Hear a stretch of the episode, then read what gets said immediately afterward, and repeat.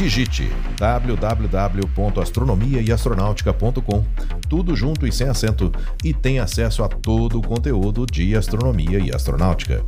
Não perca também nenhum dos quatro volumes da coleção Astronomia e Astronáutica, disponível com exclusividade na Amazon, e os videocasts de astronomia e astronáutica disponíveis no site e no YouTube.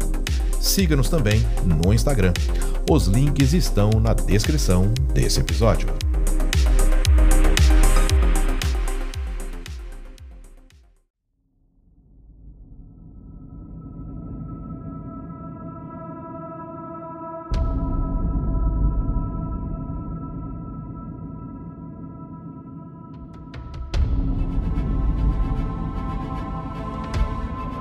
Pequenos corpos do sistema solar, como asteroides ou cometas, cuja órbita se aproxima da Terra. Eles são os objetos próximos à Terra, ou NEOs. Olá, eu sou Florisberto, apresentador do podcast Astronomia e Astronáutica, e vou levar você nessa viagem.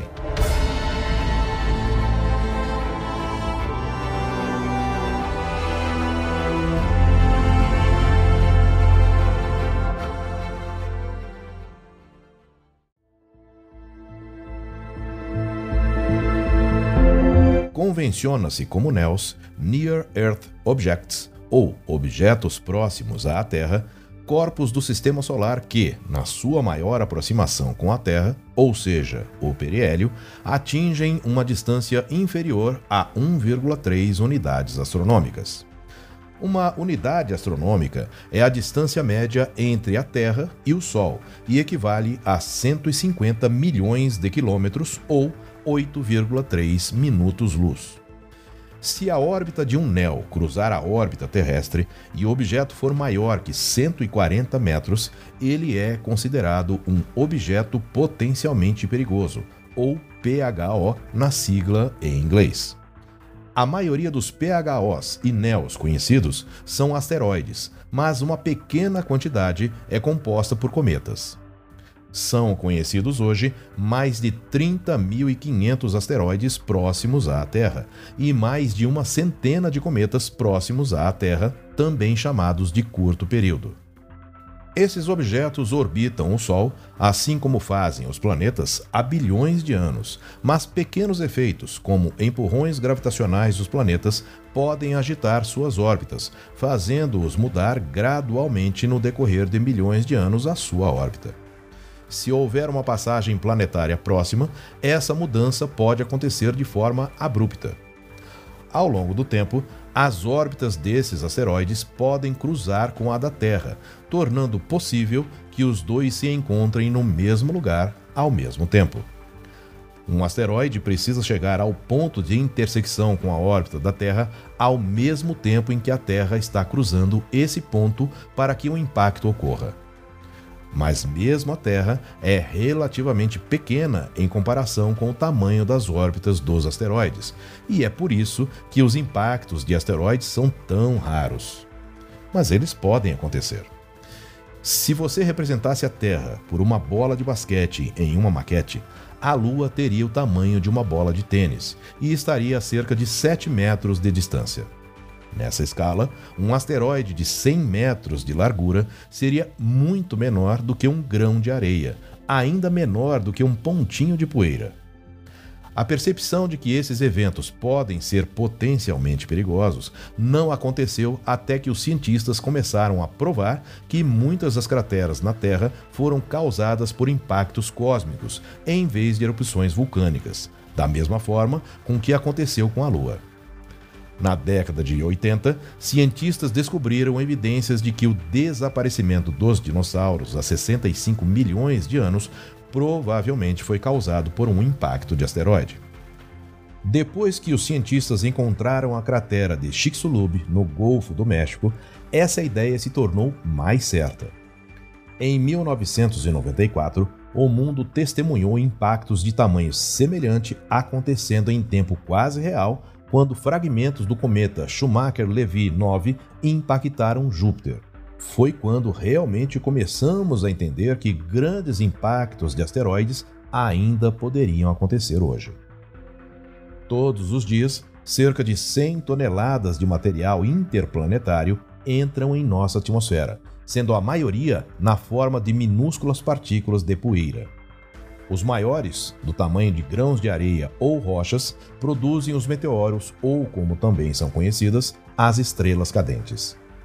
Raramente, a cada poucas décadas, objetos ainda maiores entram na atmosfera, como o que atravessou o céu de Chelyabinsk, na Rússia, em 2013, produzindo uma bola de fogo super brilhante e uma onda de choque que explodiu janelas e quebrou portas.